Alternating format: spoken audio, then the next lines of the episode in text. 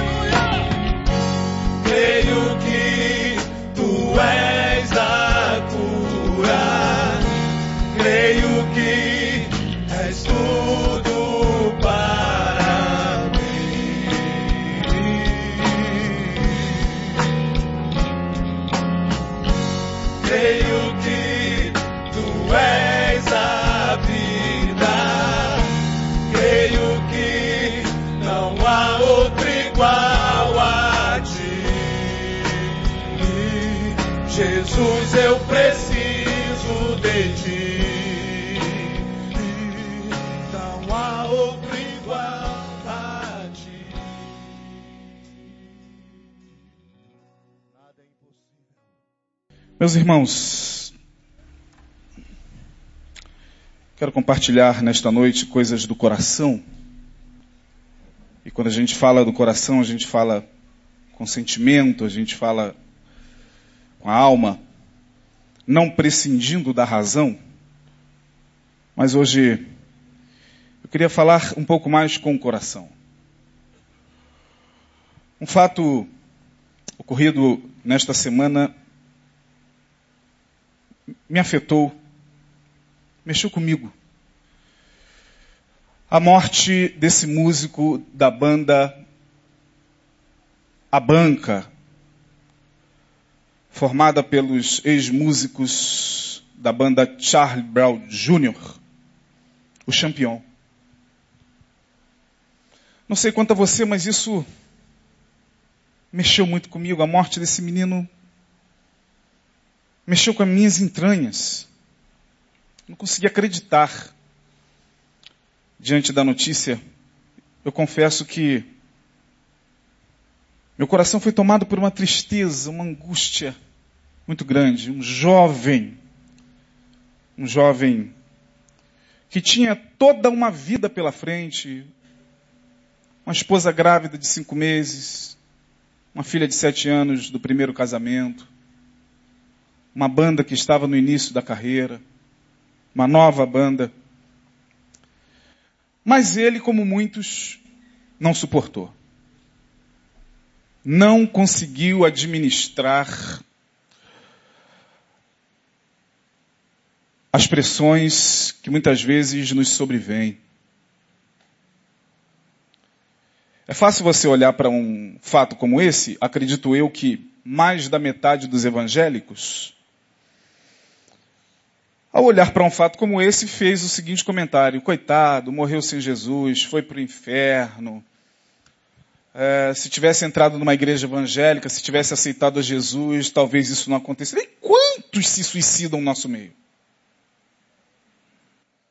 Ora, porventura nós somos melhores mesmo do que esse rapaz? Mesmo. Da onde brota tanta arrogância no nosso meio, irmãos? E me impressiona a arrogância do evangélico. Em achar que ele é mesmo isento de todas estas pressões que acometem o coração daqueles que não são evangélicos ou não compartilham da mesma fé. Nós ficamos em um pedestal de arrogância espiritual, achando que pelo fato de nós frequentarmos uma igreja, levarmos sobre nós o nome de evangélico, pelo fato de nós frequentarmos reuniões após reuniões, culto após culto, congresso após congresso, carregarmos uma Bíblia debaixo do braço, termos o nosso nome no hall de membros de uma igreja, contribuirmos com o nosso dízimo e, e sermos cantor evangélico, pastor, bispo, apóstolo, dirigente de oração, é, cantor do coral, cantor do, do, do ministério da, da, da, seja lá qual for, é, a gente está isento. Eu confesso que, que eu fiquei muito triste, eu não sei quanto a você, mas essa, a morte desse menino foi muito trágica, tal como a morte do chorão, que de igual modo morreu com o coração clamando por vida. A morte, para muitos, se vislumbra como a única opção para dar um basta ao sofrimento da vida. Quem se suicida, Neil cansa de falar isso aqui, quem se suicida não está querendo morrer. Está querendo viver, mas não está conseguindo viver. Então neutraliza a dor da vivência insuportável pelo suicídio. E se vocês fizessem ideia das pessoas que, que nós atendemos no, no, no, nos gabinetes da vida, pessoas que muitas vezes nos chegam com títulos de pastores, pastoras, crentes, há não sei quanto tempo, frequentando a igreja há não sei quanto tempo, e fala exatamente a mesma coisa e expressa exatamente as mesmas dores do campeão. Eu não estou suportando mais viver. Já pensei várias vezes em dar cabo da minha vida. Fiquei muito triste. Um rapaz que, como qualquer um de nós, numa noite de domingo, foi jantar com um outro casal, como nós fazemos quando saímos do culto. Juntamos nossos grupos afins, vamos comer uma pizza, rimos, e no cair da noite voltamos aos nossos lares, porque segunda-feira é outro dia. Da mesma forma, o rapaz fez isso, Parece-me que houve um desentendimento, mas nada que pudesse transparecer, nem mesmo para a esposa, que ele pudesse cometer um ato como esse. A alma já estava clamando. Em algum momento, este rapaz deixou claro que não suportaria por mais tempo em algum momento. Aí, antes de ler um texto, eu queria soltar essa última música que ele fez com, com o seu parceiro Chorão. Preste atenção nessa letra, irmão. Sabe qual é o nosso problema? O nosso problema é a irreflexão. A gente, quando para diante da televisão, diante dos programas, diante da música, a gente se deixa embalar mais pelo som, pela música, a gente gosta de dançar. As pessoas, quando vão a um show, quando as pessoas estão diante de um artista, seja ele secular ou gospel, elas estão ali para esparecer. Elas não conseguem analisar o que aquela pessoa está falando através da canção. O porquê dela estar falando isso. Qual a razão da composição sair como saiu. Não, ninguém está aí para isso, afinal de contas. Ninguém está aí para ninguém mesmo. Dane-se o que ele queria expressar com a canção. Eu quero saber se a canção vai vender e vai render dinheiro para a gravadora. É isso que as gravadoras pensam. É a burocracia do comércio e do capitalismo que comanda tudo hoje, irmão. Ninguém está aí para o teu nome, para a tua dor, para o teu, teu rosto, para a tua vida. Ninguém está aí para ninguém. Solta aí a música que foi a última que ele fez. Me parece que Céu Azul. Olha como é que a alma desse menino já estava. E obviamente, para quem sabe ler um pingo é letra, ele fala dessa, dessa possibilidade nessa letra. Solta aí, varão. Enquanto ele acha aí, eu quero que você entenda, meu irmão, que nós temos uma alma. Essa alma é a expressão dos nossos sentimentos e dos nossos desejos mais profundos.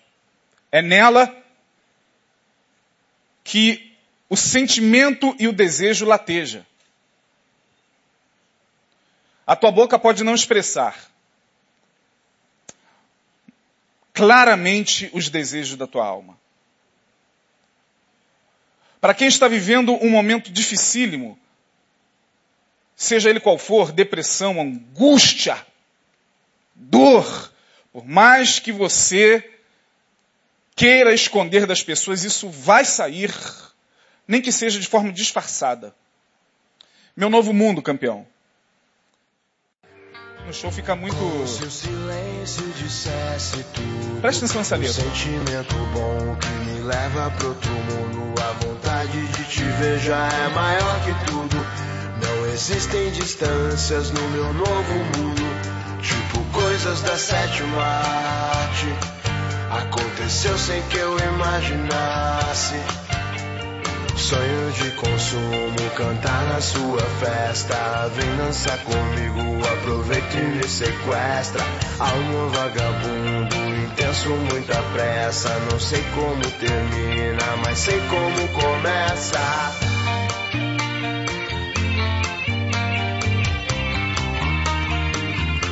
Se a letra seria melhor. Fiz essa canção pra dizer algumas coisas. Cuidado com o destino, ele brinca com as pessoas. Tipo uma foto com um sorriso inocente. Mas a vida tinha um plano e separou a gente. Mas se quem eu amo tem amor por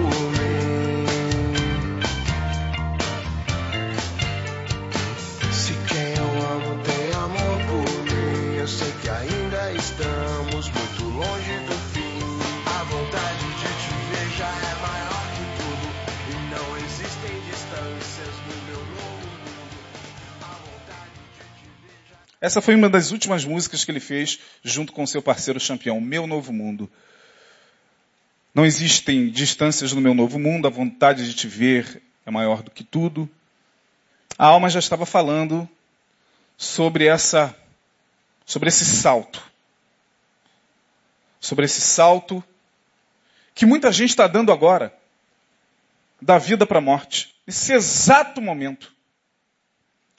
Enquanto nós estamos aqui reunidos na presença de Deus, muita gente está dando salto para esse mundo desconhecido que é o mundo da morte. É assustador, realmente assustador, essa onda de suicídios que vem varrendo a humanidade. E não é só nos países de terceiro mundo, não. Principalmente na Europa. E não é por causa da crise financeira, não. O índice de suicídio nos países de primeiro mundo, países de economia de ponta, é absurdo. O índice de suicídio entre adolescentes é absurdo. O índice de suicídio agora entre os da terceira idade. Como é que pode? Os casos de suicídio na terceira idade vêm aumentando, irmão. Nem os mais anciãos querem esperar o seu momento. Querem antecipar isso. Querem ir para esse novo mundo, querem ir embora. O que faz a nossa alma em dado momento mergulhar em tanta escuridão? O que faz, irmãos amados e queridos, você que está me ouvindo do outro lado da internet, que faz da noite para o dia você acordar com esse sentimento de melancolia, de tristeza? Bom, nós combatemos em dois mundos. Um é o mundo externo, com todas as suas pressões que aí estão. Sobrevivência, capitalismo selvagem, você tem que acordar cedo, enfrentar trânsito, trabalhar, sofrer uma pressão enorme no trabalho, com ameaça muitas vezes de ser mandado embora, com contas para pagar, com dívidas para pagar, com família para sustentar, com compromissos a honrar, e muitas vezes não dá, seu nome vai para o SPC e você fica pressionado porque precisa de alguma forma resolver os seus problemas. Nós já vivemos um combate enorme a nível de mundo externo. O mundo no qual estamos, esse mundo do século XXI, já é, por si só, um mundo que desencadeia uma série de oportunidades para adoecimento da alma. Não tem quem não adoeça hoje num trânsito como esse, irmão. Tem quem não adoeça. Eu estava almoçando hoje, aqui próximo, aí coloquei o meu carro próximo de um outro, mas esse outro que estava à frente aqui tinha espaço para sair. Coloquei o meu pouquinho perto dele, mas ele tinha espaço para sair aqui à frente, não tinha como botar outro carro aqui e tal. Aí uma senhora veio e me fechou, mas me fechou totalmente aqui. Botou assim, eu estou aqui, o carro aqui, esse aqui dava para sair, mas ela me prendeu. Almoçando no mesmo lugar que eu, eu procurei identificar o dono do carro, vi que era uma senhora, cheguei perto dela, ela estava almoçando, com muito constrangimento. A senhora é a dona daquele veículo? Sim, sou eu. Me perdoe ter que, que impedir momentaneamente o seu almoço, interromper o seu almoço. Daria para a senhora recuar um pouquinho o seu. Claro! Claro! Vamos lá! Eu fui atrás. Falei, Jesus, quanta ira é essa? A pessoa está errada. A pessoa me fechou, não tem como sair, não tem como Falei, senhora, senhora, deixa eu ver se dá para sair. Não, não, não, vamos lá. Vamos lá. Entrou no carro. Aí, ao entrar no carro, eu falei assim, eh, queira me perdoar, de repente até dava para sair. Não, não, não, mas eu não quero correr nenhum risco. Ainda me agrediu, falando indiretamente que caso eu fizesse alguma manobra, eu poderia bater no carro dela. A leitura que se faz é a seguinte: ele foi lá, interrompeu o meu almoço, disse que eu coloquei o carro fechando o carro dele, e por eu ser mulher e sofrer naturalmente um preconceito na sociedade que diz que mulher ao volante é perigo o quê? Deixa eu fazer esse deslocamento para ele, a fim de que a culpa recaia sobre ele e, e, e o estigma do mau motorista recai sobre ele, não sobre mim. Ela fez, afastou o carro, levantou, falei, muito obrigado. De nada! Assim. Eu saí com a minha esposa, ela estava presente, falei, perceba quanta ira disfarçada na cortesia. A alma fala muito mais do que as palavras. Aí que mora o perigo, irmão. Uma música como essa já estava apontando para uma possibilidade. Agora que o rapaz morreu, todo mundo pega, oh meu Deus, eu não estou aqui usando a desgraça e nem estou aqui usando um, um, um, uma, uma, um episódio dramático para construir nada, não, irmão.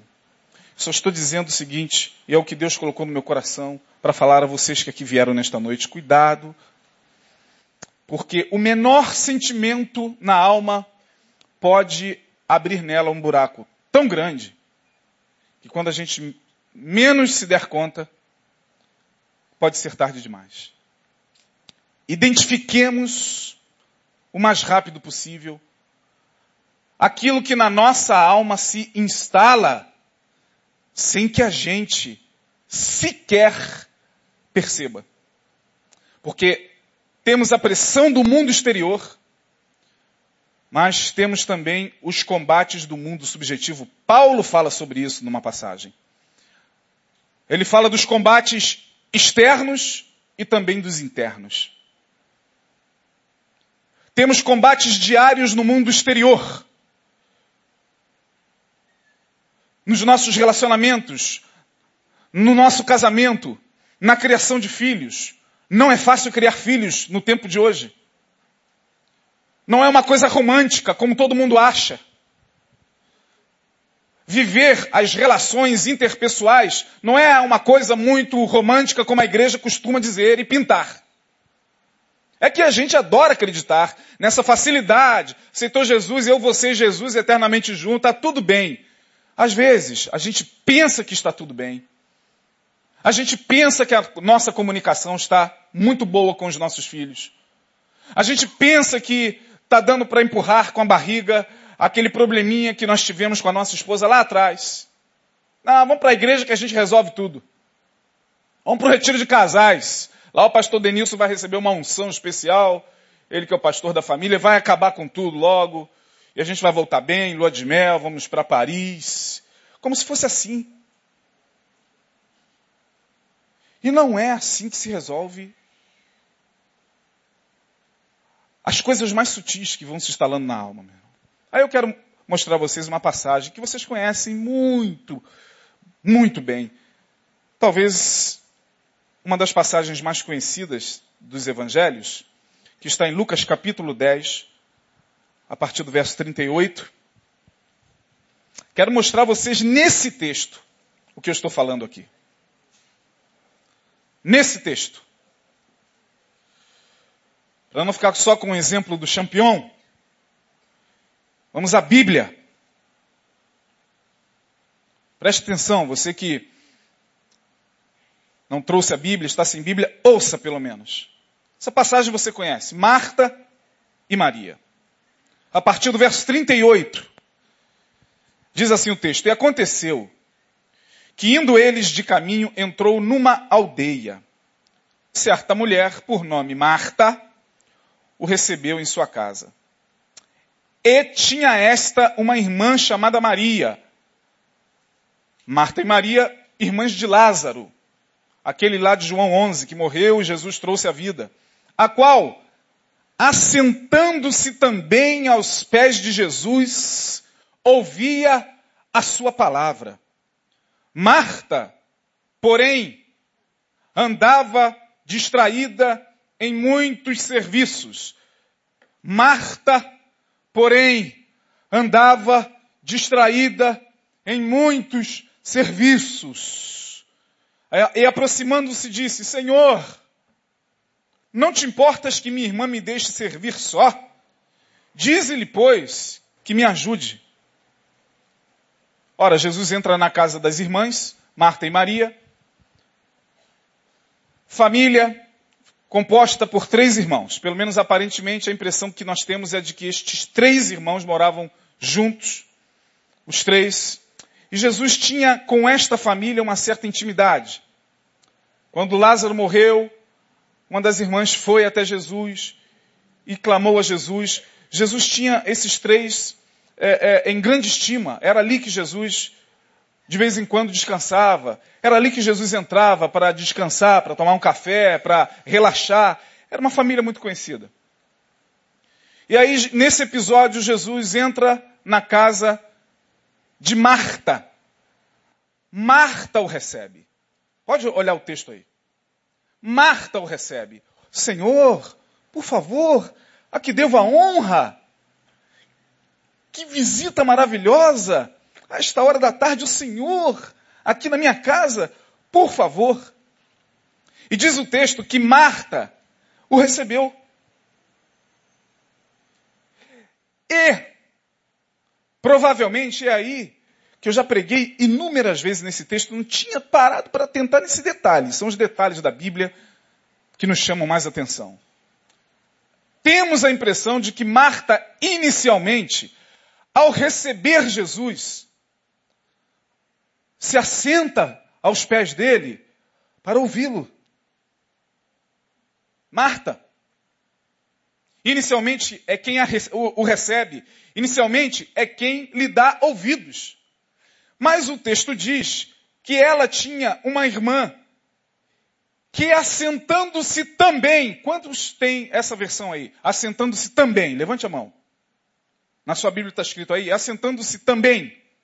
E Maria, aqui na minha versão está, Maria, é chamada Maria, a qual assentando-se também. Portanto, a ideia que se tem é de que Marta recebeu Jesus, assentou-se aos pés de Jesus. Opa, lá vem coisa boa. Se é na presença de, de Jesus, coisa boa vem. Então Marta sentou-se primeiramente. Maria, assentando-se também aos pés de Jesus, ouvia-o. Mas em dado momento, Marta se levanta e começa numa agitação incomum. Olha o texto aí ela começa a arrumar a casa, pega a vassoura e começa a varrer. E Maria lá. E Jesus olhando para Marta. E Marta tirando a poeira dos móveis. E Marta esfregando o chão. E Marta não parava. Uma inquietação absurda, incomum. E Marta fazia o café. Senhor, vai tomar um cafezinho? Eu já vou fazer. E Marta, naquele lufa-lufa. Em dado momento, ela olha e percebe que sua irmã continua sentada aos pés de Jesus, fica indignada. Senhor, eu estou aqui, ralando pra caramba, arrumando a casa, arrumando essa bagunça. E, por favor, minha irmã fica aí sem me ajudar. Pede a minha irmã para vir me ajudar. Olha a resposta de Jesus para Marta. E respondendo, verso 41, Jesus disse-lhe, Marta, Marta, estás o quê? Primeiramente, estás mais forte. Mais forte, irmão. Somente as vozes femininas. Os homens. Marta, você está ansiosa. Que palavra de Jesus. Jesus poderia chegar e falar, Marta, para um pouquinho aí, Marta. Vem aqui, eu tenho coisas boas do reino de Deus para falar para você. Marta. Ou então Jesus poderia atendê-la. Vai lá, Maria, por favor, vai ajudar sua irmã, coitadinha. Você aqui sentada, sem fazer nada. Vai lá, ela está ralando lá sozinha, dá uma ajudinha lá, depois. Não. Jesus olha e percebe que há um comportamento ali denunciando que algo dentro de Marta não estava bem. Agora perceba como a ansiedade crescente, visivelmente manifestada nessa inquietação, poderia passar desapercebido tranquilamente por Jesus. Afinal de contas, casa desarrumada tem que arrumar. Afinal de contas, qual é o problema de se pegar uma vassoura e varrer? Afinal de contas, qual é o problema de não parar e trabalhar constantemente, e colocar tudo no lugar? Mas Jesus olha para ela e vai mais além, porque ele vai dentro da alma dela. E diz: Marta, você está ansiosa e afadigada com muitas coisas. Ou seja, Marta, você está ansiosa e estressada. O teu estresse está mascarado nesse teu comportamento de inquietação constante que não para um segundo. Essa ansiedade tão crescente em você está começando a denunciar a presença dela no teu comportamento, Marta.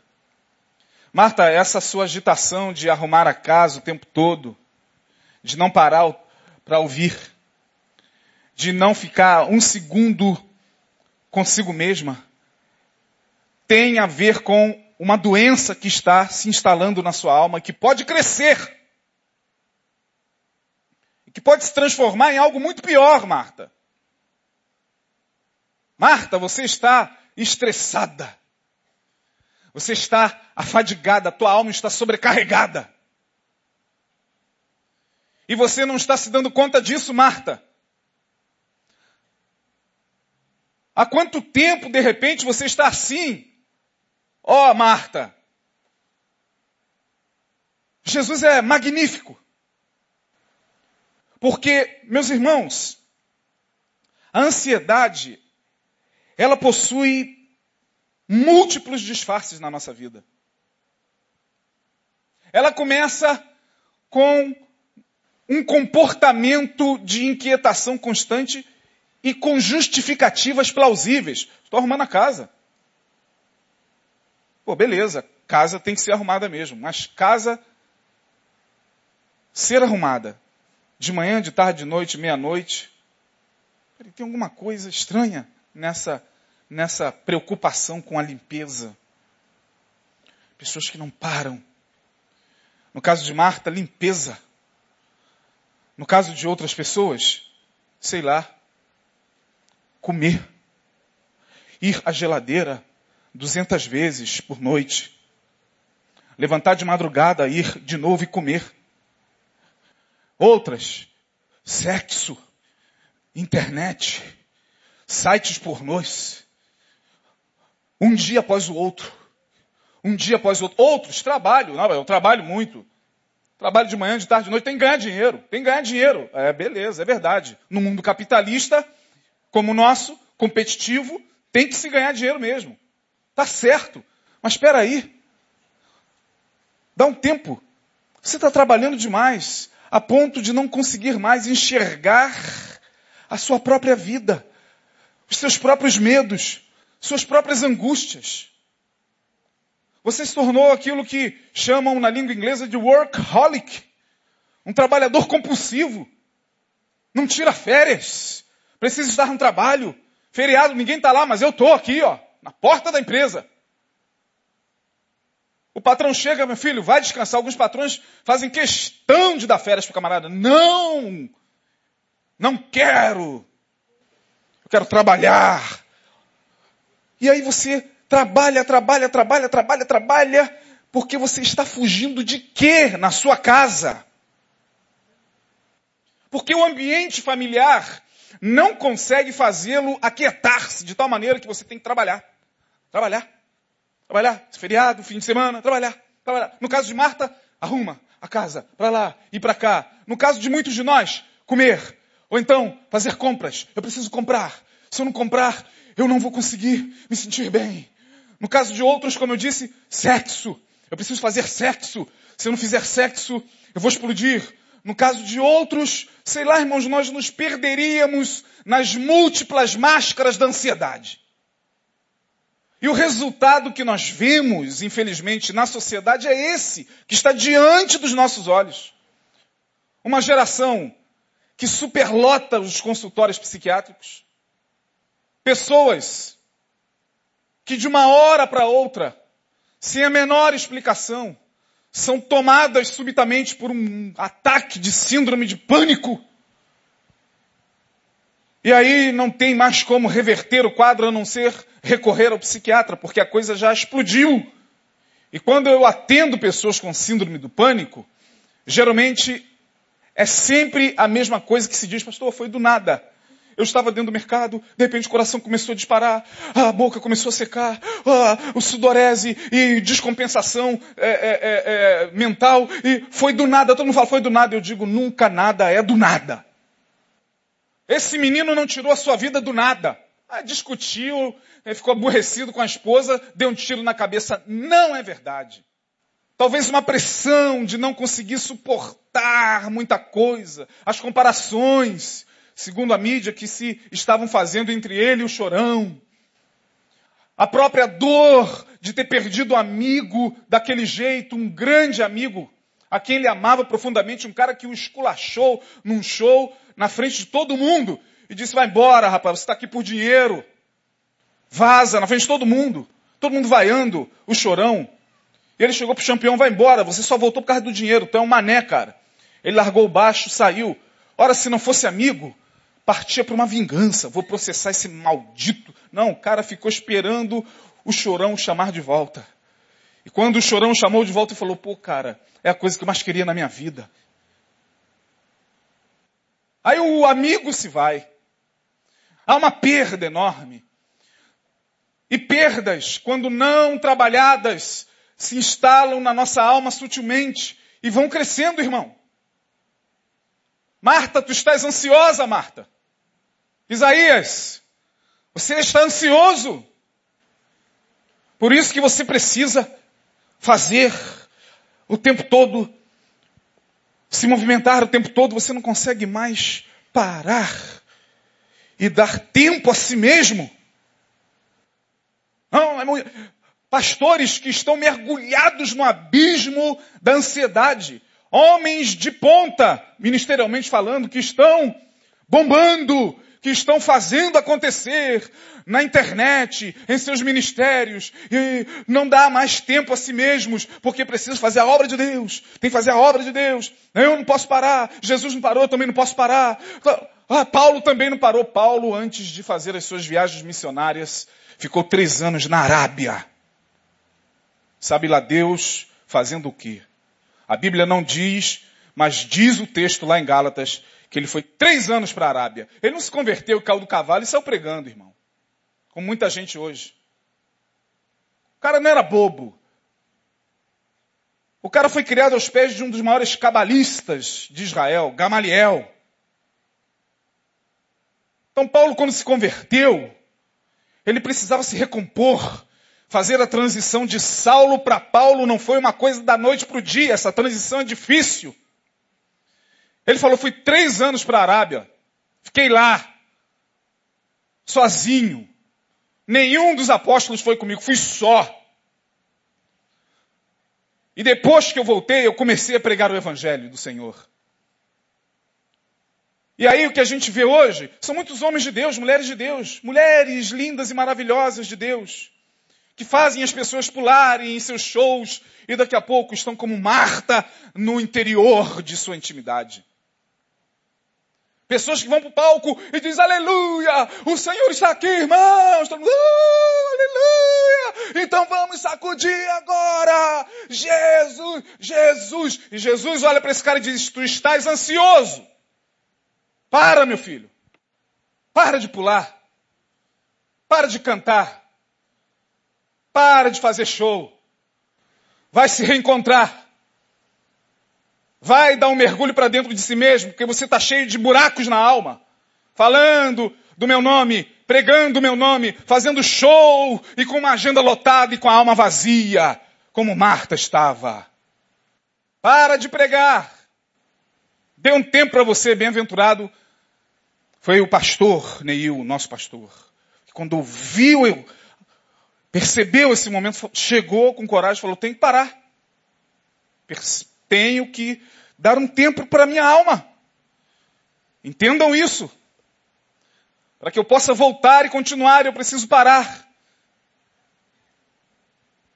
Bem-aventurado aqueles que identificam algo em si que precisam trabalhar. O grande problema nosso é que nós evangélicos não somos ensinados a isso. A gente é ensinado a estar na igreja o tempo todo, fazer a obra do Senhor o tempo todo. Olha, tem que estar, tem que estar na reunião. Onde você estava? Olha, você tem que fazer isso. Hein? Olha, o compromisso com Deus, é compromisso com Deus, compromisso com Deus. E o cara vai pirando, porque ninguém sabe como está a alma dele.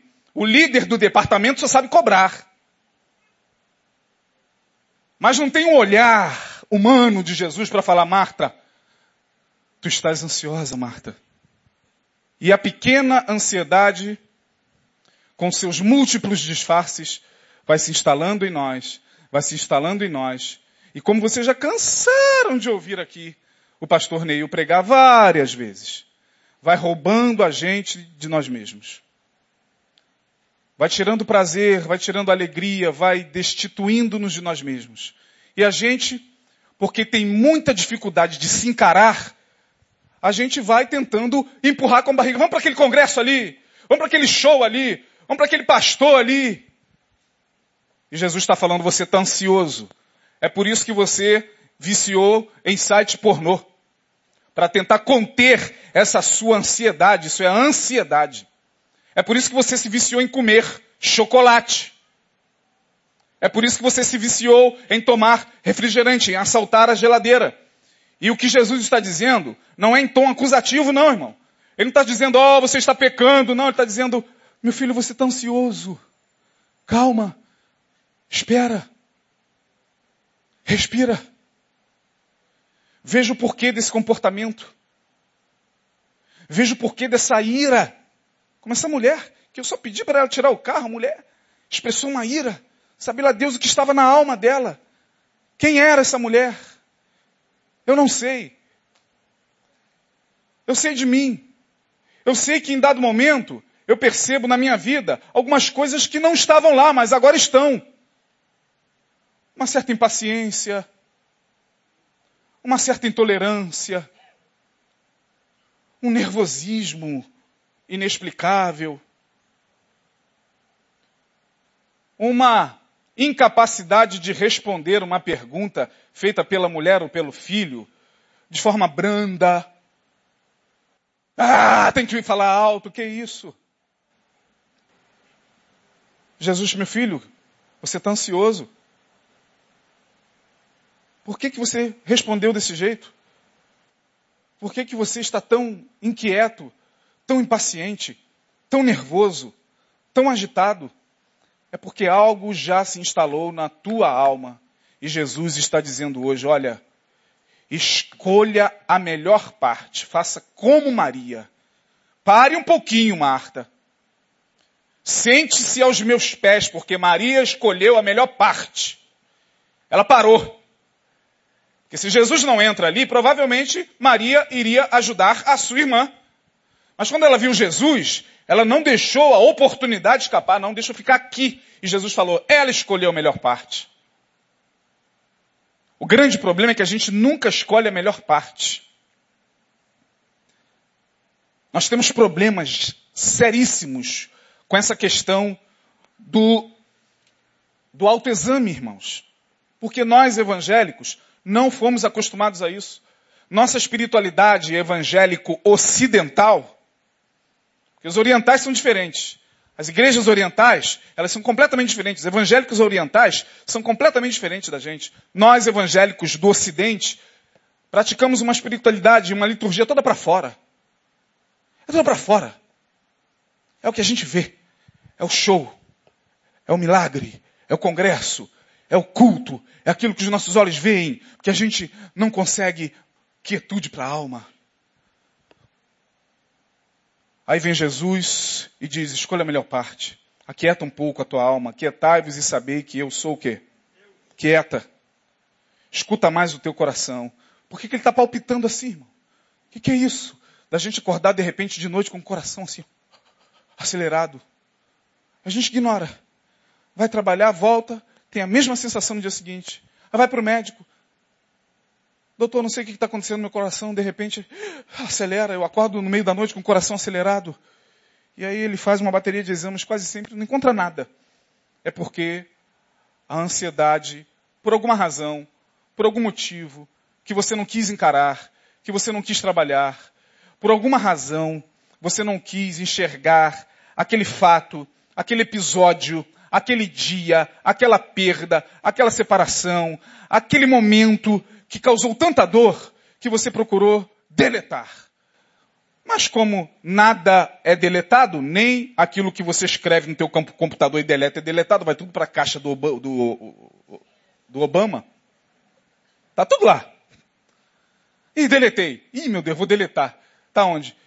Deletar como? Virou o quê? Virou, virou poeira virtual? Os bytes se desfizeram vira coisa nenhuma. Foi para algum lugar, está lá na caixa do Obama, ele está vendo. Ih, rapaz, pastor Denilson ligou para pastor Isaías. O Obama sabe de tudo, Obama é onipresente. e a gente procura deletar coisas que não podem ser deletadas, irmãos. A gente vai jogando para baixo do tapete muita coisa que a gente tem que muitas vezes confessar, colocar para fora. O que Jesus queria era que Marta sentasse ao lado da sua irmã Maria e também ouvisse. A gente não tem nem mais capacidade de ouvir dentro da igreja. A ansiedade chegou a um nível tal no século XXI que dentro da igreja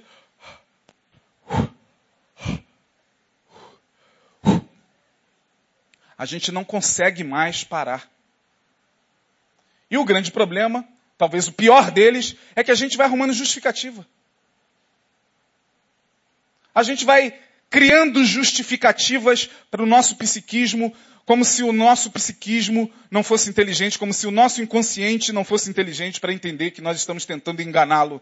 Não, é porque eu vou buscar a minha eh, essa agitação. Não, é porque é, eu não posso estar muito perigoso onde eu moro. Não, a gente já não está assim há muito tempo. A gente já não está é, é, aquietado há muito tempo. Por isso que vocês ouvem o tempo todo. Olha, quem tem ouvidos para ouvir, o quê? Porque muita gente já perdeu o ouvido estando na igreja. Ninguém arrancou a orelha de ninguém dentro da igreja, não.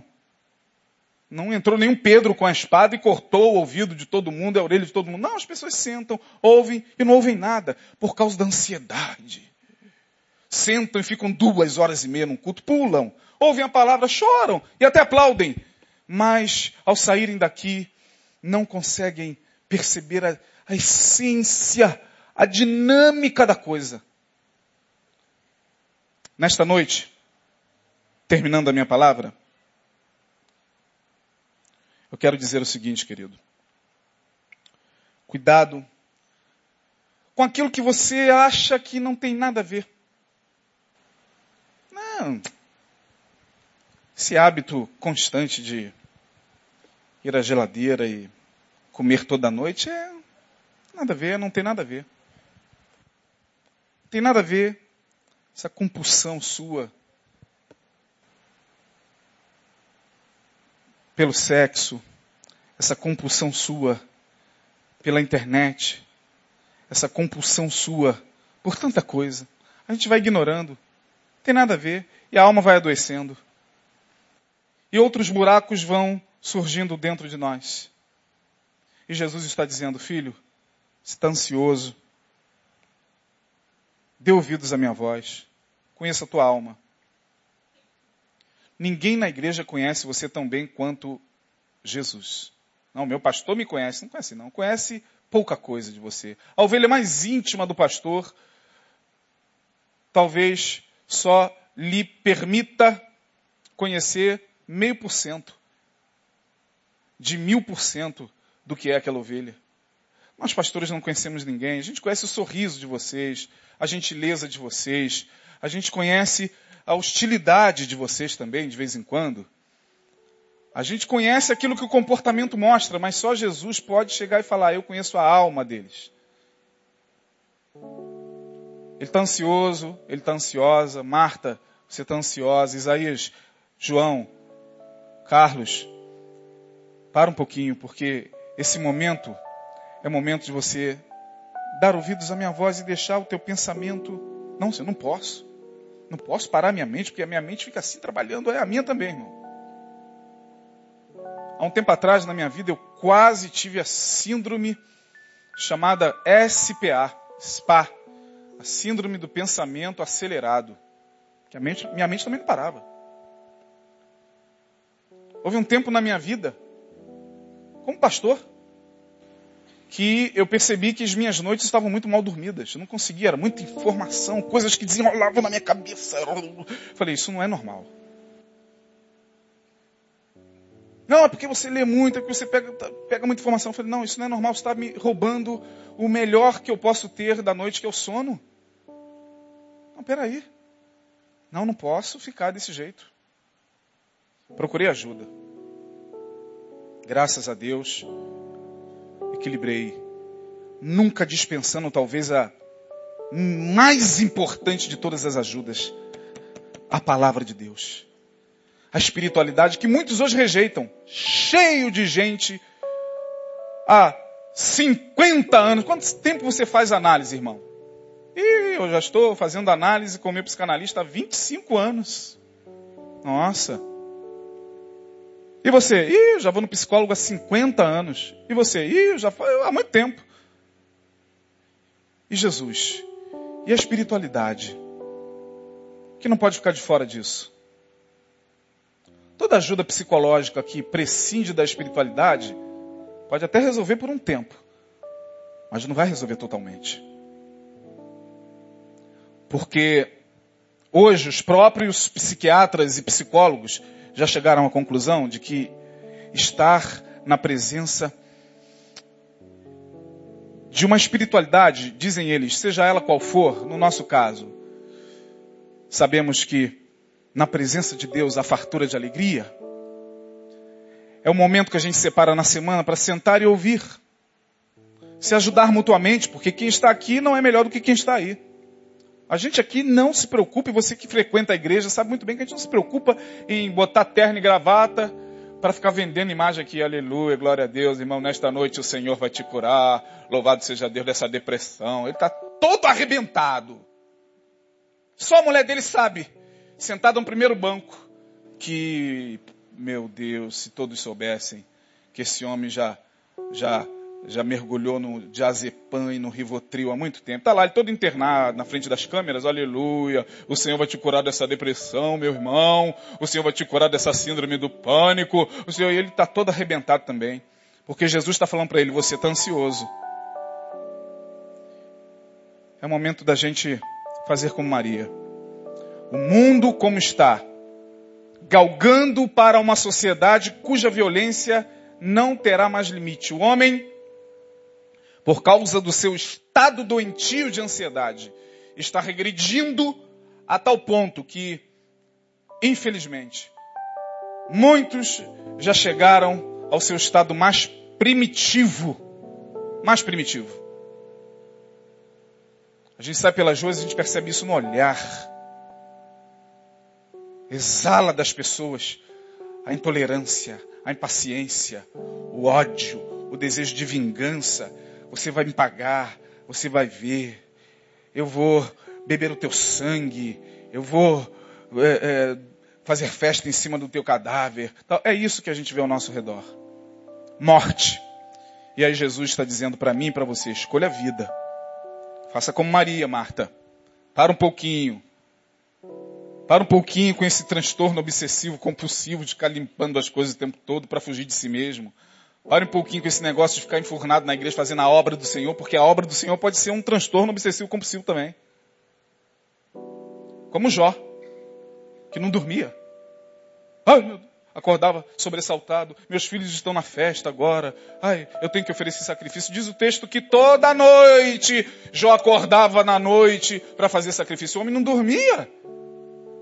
Mas que espiritualidade é essa? Quem olha de fora, ó, oh, eu queria ter a, a, a paciência de Jó.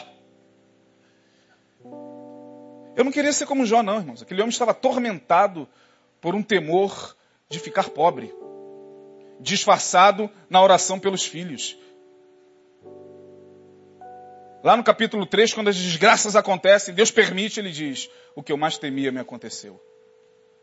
O que eu receava me sobreveio. Porque às vezes Deus permite certas coisas para que pela dor, que não é nunca a melhor opção, mas a dor, ela faz com que aquela área mais dura em nós sutilize. A dor, as perdas e, a, e, a, e as provações faz com que aquela área mais empedernida amoleça. Por isso que a dor é uma escola. Quem já passou pela dor merece respeito. Eu respeito o homem e a mulher que passou pela dor. Ele sabe o que é dor. Nesta noite, que Deus possa nos fazer, ao sair daqui, olhar para a alma e ver a razão dessa, dessas coisas tão pequenas que a gente no dia a dia não tem nem tempo para ver, mas que aqui, pela palavra, Deus te trouxe para te falar. Cuidado. O caso desse menino é um caso que pode ser o de alguém que está nos ouvindo agora. De alguém que está aqui. Que Deus possa fazê-lo assentar-se nesses dias tão turbulentos para ministrar o teu coração. Quem recebe essa palavra, receba no coração. Se não recebe, medite. Que Deus abençoe a todos. Vamos ficar de pé. Vamos orar. Dê a mão à pessoa que está ao seu lado. Deseja a ela uma boa semana. Semana de vitória, uma semana de bênção. Domingo é o culto do Efatá. Efatá é o ministério que trabalha com surdos, aliás, com deficientes auditivos. Essa palavra já é muito agressiva. Deficientes auditivos que ouvem muito mais do que a gente às vezes. É, que tem mais ouvidos do que muitos de nós é, pessoas portadoras com síndrome de Down, com, com autismo. O Ministério EFATÁ, liderado pela, pela Aline, tem feito um trabalho tremendo. Domingo será o culto dedicado é, é, é em agradecimento a Deus pelo Ministério EFATÁ. Manhã e noite. Pastor Neil passou pela, pela cirurgia, é, recebeu a grata notícia de que não vai mais precisar do enxerto. O médico olhou e disse: talvez fechando eh, você tem uma boa cicatrização, só em, em fechar com ponto, talvez isso feche sem necessitar do enxerto. Eu fiquei muito feliz, estive com ele essa semana. Falei, cara, estou muito feliz porque é um sofrimento a menos. Ele tinha que esfregar aquilo com escova. Agora imagine ter que arrancar um pedaço do corpo para botar aqui e esperar o lugar onde, da onde se tirou o pedaço. Aí é, o médico falou, não vai precisar. Deus é maravilhoso. É, e Deus está cuidando dele. Em breve, provavelmente é, já essa semana ou a próxima quarta, domingo ou a próxima quarta-feira, ele já está de volta. Curva a sua cabeça. Pai, leva-nos em paz. Só o Senhor conhece aqueles que aqui entraram e sabe como eles estão. Só o Senhor sabe como eu estou, como todos os meus irmãos estão. Tu sabes, ó Deus, da, da, da ansiedade que muitas vezes se disfarça das mais variadas formas. Eu, Deus, talvez o pior disfarce da ansiedade seja a própria espiritualidade que tenta mascará-la. Mas o Senhor, que conhece todas as coisas, nos convida a estar nos teus pés, aos teus pés. Obrigado, Senhor, pela tua palavra, obrigado porque tu nos fazes entender que, mesmo na tua presença, somos suscetíveis a essas dores da alma. Obrigado, Senhor, porque tu nos dás o entendimento pela tua palavra de que Ó Deus, precisamos também cuidar não só do nosso espírito, mas cuidar do nosso corpo, da nossa alma, porque tudo está integrado. E tu viestes para nos dar vida e vida em abundância em todas estas dimensões. Ajuda-nos, pois, leva-nos em paz. Permita que vençamos, ó Deus, as batalhas do dia a dia, as batalhas do mundo exterior, as pressões, as fadigas desse mundo exterior, ó Deus, que muitas vezes abre buracos do tamanho de um fundo de uma agulha, Senhor, em nossa alma, para que se instale a ansiedade. Assim estava Marta, mas tu a amaste de forma tão especial, assim como tu estás amando a cada um de nós de forma tão especial nesta noite. Leva-nos debaixo da tua graça e que a tua graça nos recomponha a cada dia e nos coloque de pé a cada dia até o dia de Cristo Jesus, nosso Senhor. É o que nós te pedimos e que a graça de Jesus, o amor de Deus e a consolação do Espírito Santo esteja com todos aqueles que ainda dão ouvidos à tua voz e à tua palavra. Que como Mar, que como Maria, sentam-se aos teus pés para ouvir e receber de ti. Em nome de Jesus assim te pedimos. Amém. Amém. Deus abençoe. Vá em paz.